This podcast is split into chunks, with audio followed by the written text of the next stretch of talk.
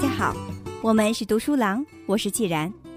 今天为大家分享的是玛格丽特·惠特利所著的《领导力与新科学》的第五章：平衡与变化，组织变革的关键法则。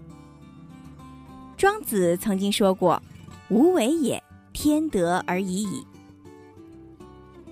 本章主要解读的是，为什么我们将平衡和稳定当成组织管理的目标，而不顾一切的回避变化呢？组织是否必须保持稳定和平衡？是否必须构建强大的防御体系来确保安全呢？在组织管理中，应该重视什么样的信息呢？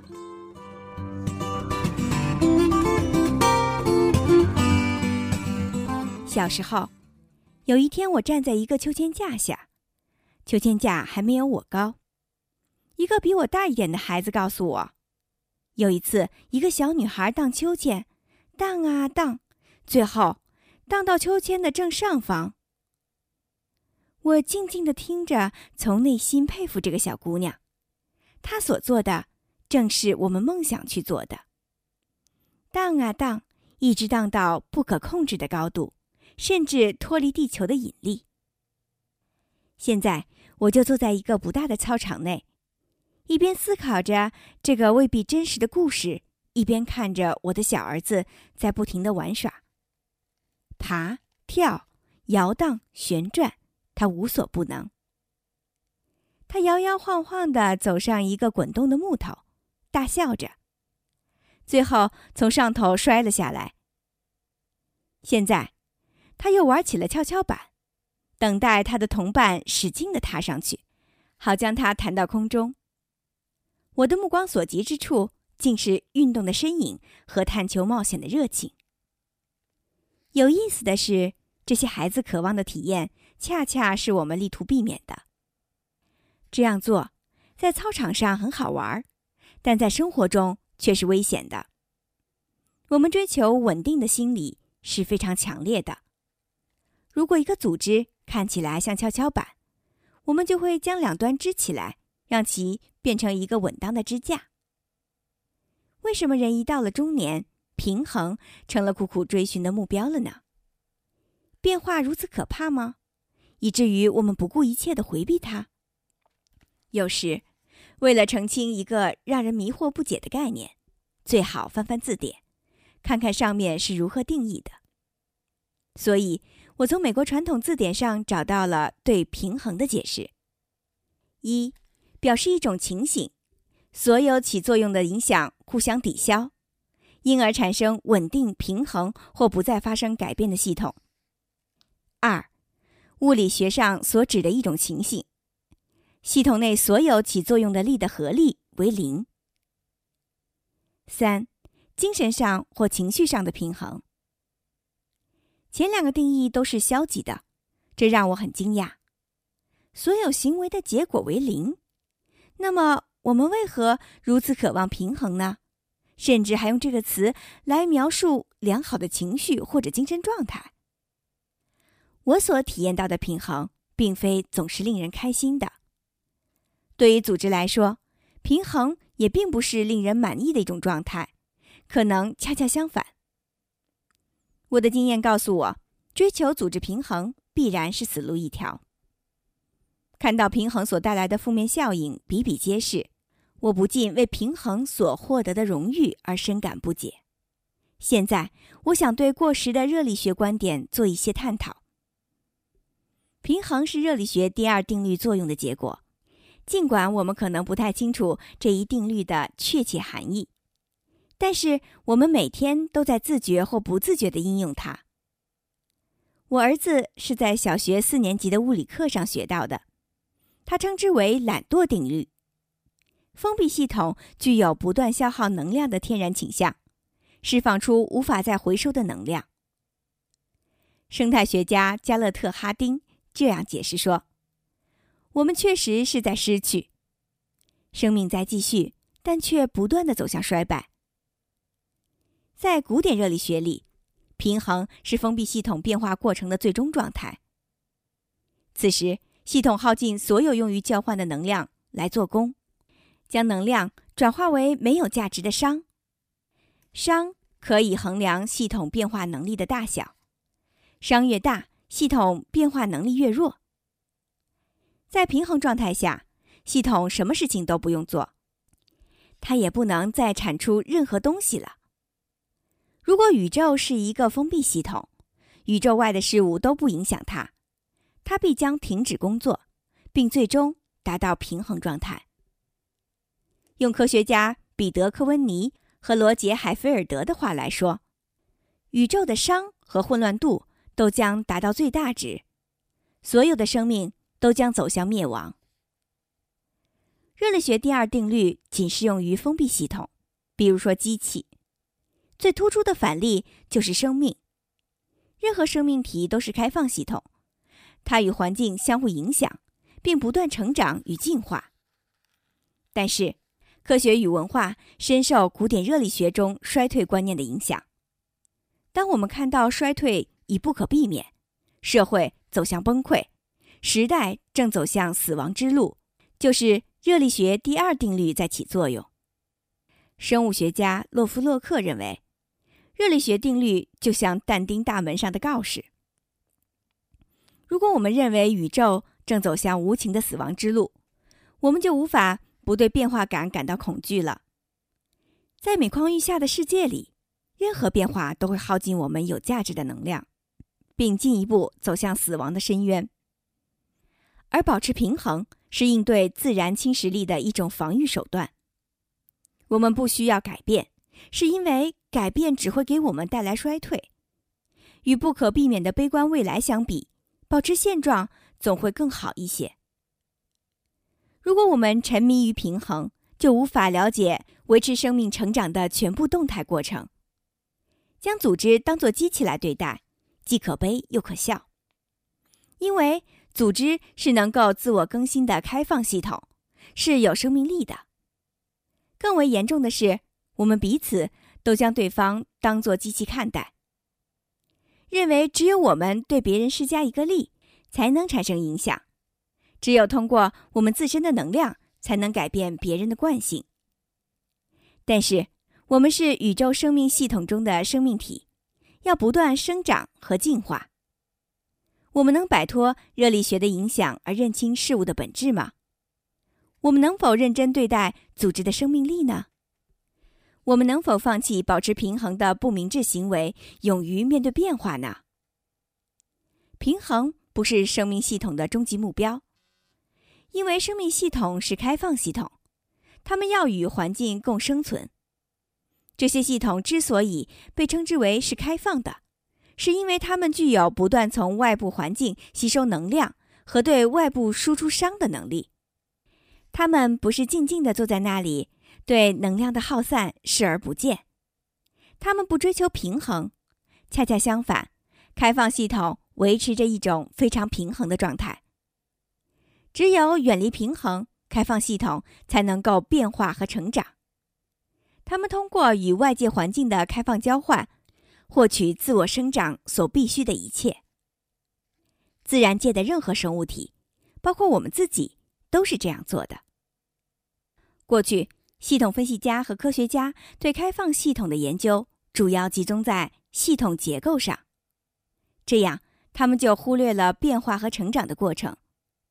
而正是这些过程，使系统一直保持旺盛的生命力。分析家们感兴趣的是哪些影响将支撑系统的稳定性？对于机器系统来说，最期望得到的就是稳定。为了维持系统的稳定性，人们通过引入反馈回路来监控当前系统的工作状况。这种类型的反馈称为调节反馈或负反馈。它能够确定当前状态与目标状态的差异。加热系统的温度调节器就是起这个作用的。当经理按照标准评价员工绩效时，或者依照计划比较实际进展时，他们就在应用负反馈。负反馈对于保证系统正常运转是非常有帮助的。为了让系统获得预设的结果。信息发挥了重要作用，但是还有另外一种反馈，即正反馈。这种反馈中的信息并非用于调节，而是表示有新的情况出现了，需要对这一信息进行放大，并要求系统发生改变。麦克风发出的刺耳噪音就是正反馈的一个例子。如果我们追求的目标是稳定而不是成长，那么正反馈是非常危险的。我们往往会将其消灭在萌芽状态。但正反馈对于生物体建立适应和变化能力是必不可少的。在这种反馈回路中，信息不断增多，干扰不断增强。当无法处理这些新的强烈的信息时，正反馈系统就将发生改变。很多年来，科学家都没有认识清楚正反馈和不平衡在促进系统发展中的作用。由于总是用过去的眼光来看事物，总是想保持系统的稳定性。这些科学家无法弄清开放系统实现成长与变化的内在过程。直到普里格金将时间因素引入热力学，科学家们才将研究兴趣从系统结构转向系统动力学。他的研究以及随后一些科学家的进一步工作，极大的开阔了我们的眼界。开放系统是利用不平衡状态而避免自身退化的。通过长时间观察开放系统的动态过程，科学家们弄清了能量转换所能带来的影响，而他们过去没有对此进行观察。熵，代表系统消亡程度的一个可怕指标，仍然在生成。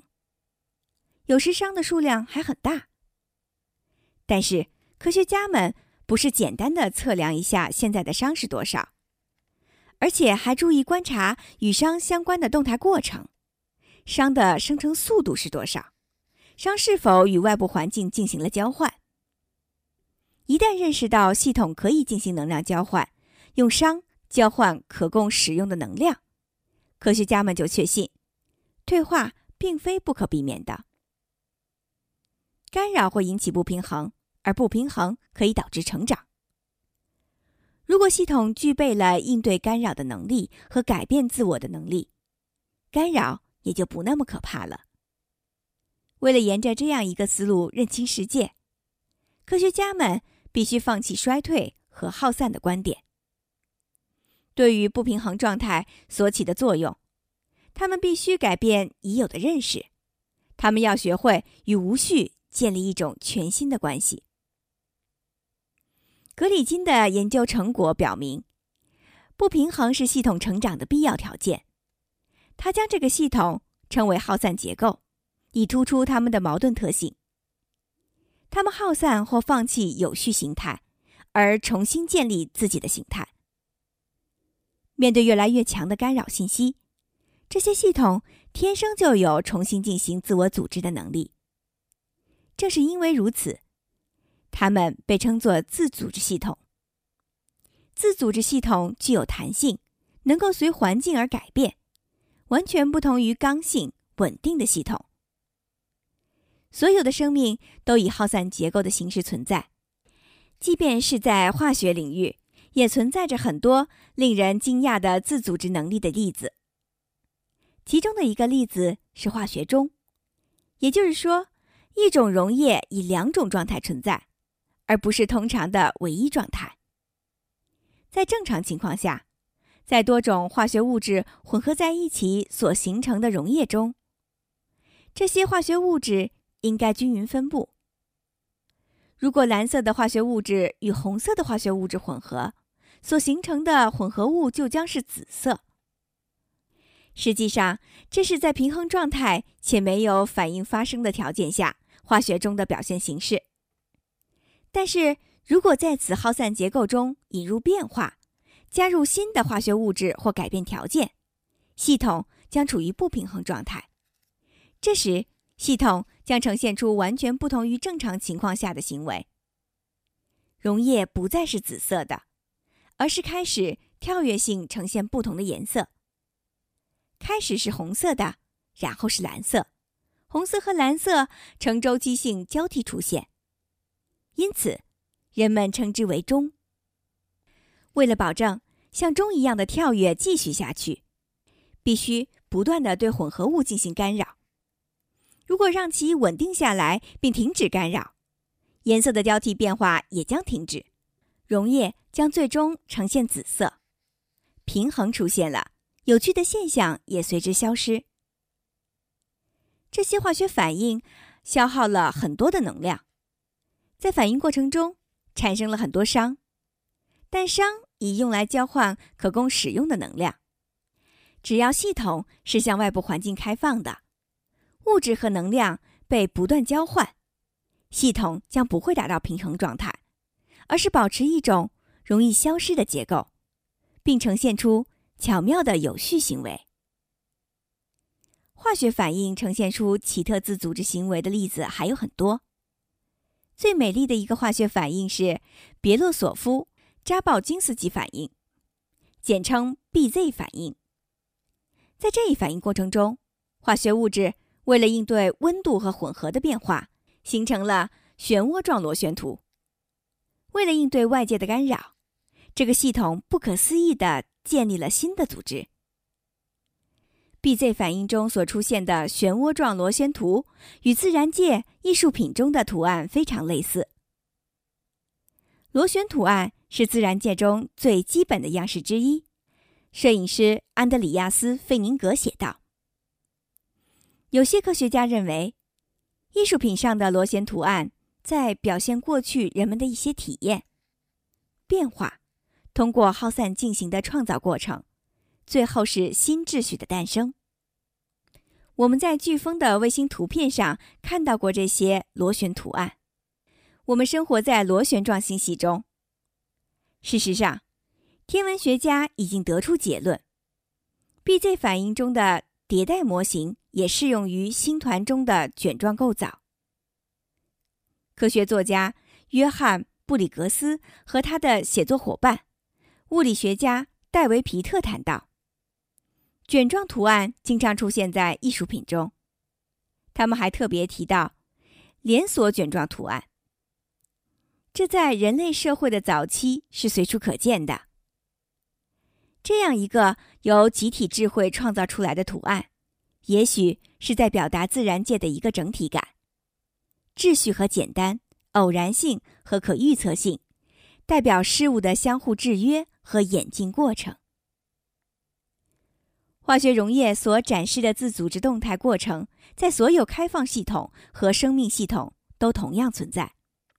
这些动态过程适用于非常广泛的现象，融多学科的科学理论为一体。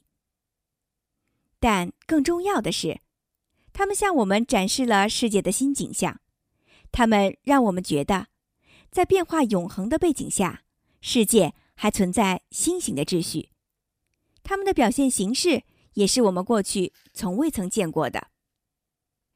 我发现，自组织系统的开放特性是非常神奇的，它们与环境所建立的关系让我感到很新鲜。